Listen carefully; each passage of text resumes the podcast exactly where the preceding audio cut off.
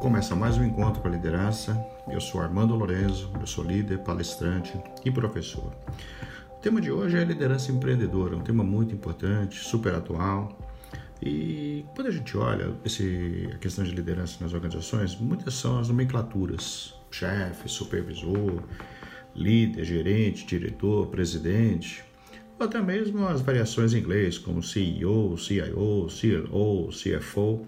Mas que o que muda mesmo, eu acho que não são essas é, nomenclaturas, mas a complexidade de, de liderança, sobretudo quando você lidera líderes. Esse talvez seja um dos maiores desafios na carreira, depois daquele, quando a gente vira líder pela primeira vez. Agora, é, o conhecimento, ele é necessário para você executar as atividades da empresa? Super, muito, é fundamental com que você tenha conhecimentos. E eles devem ser muito atualizados. Por isso que é importante você fazer cursos, fazer MBAs e se renovar em novas graduações, enfim, ter estágio no exterior.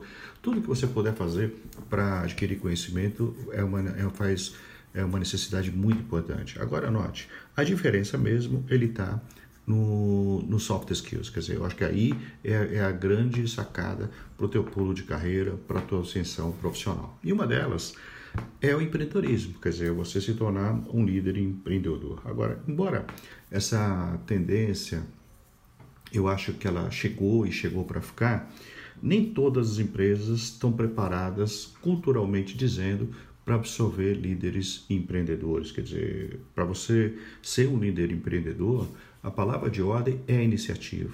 E algumas organizações, quer dizer, quando você acha muito, ninguém te acha mais para trabalhar na organização. Então, isso é um problema muito sério, quer dizer, ou seja, as organizações necessitam de profissionais empreendedores, ao mesmo tempo que elas não têm a cultura para absorver esse tipo de profissional. Agora, você deve escolher organizações que te permitam você realmente colocar em prática todo o empreendedorismo, colocar em prática seus novos projetos.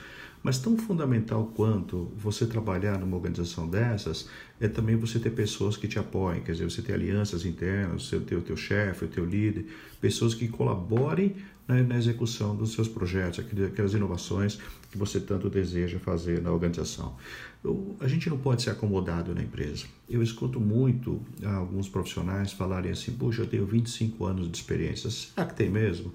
Na prática, eles têm um ano de experiência e repetem há 24 anos a mesma coisa. Quer dizer, a pessoa não tem 24 anos de experiência. A gente não pode se tornar um profissional desse, porque, como eu disse, a acomodação é um dos piores problemas corporativos que, que a gente possui.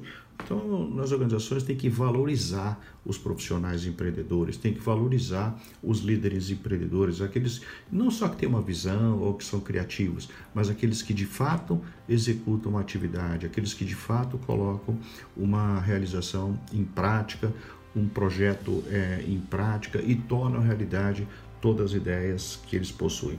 Agora, lembre-se, né? Quer dizer, não é só a a empresa que escolhe você. Ou seja, dentro de uma avaliação de risco bem cuidadosa, você deve pensar em qual empresa você vai trabalhar. Será que essa empresa que você vai trabalhar, ela também vai te dar essas condições para você colocar em prática o seu empreendedorismo?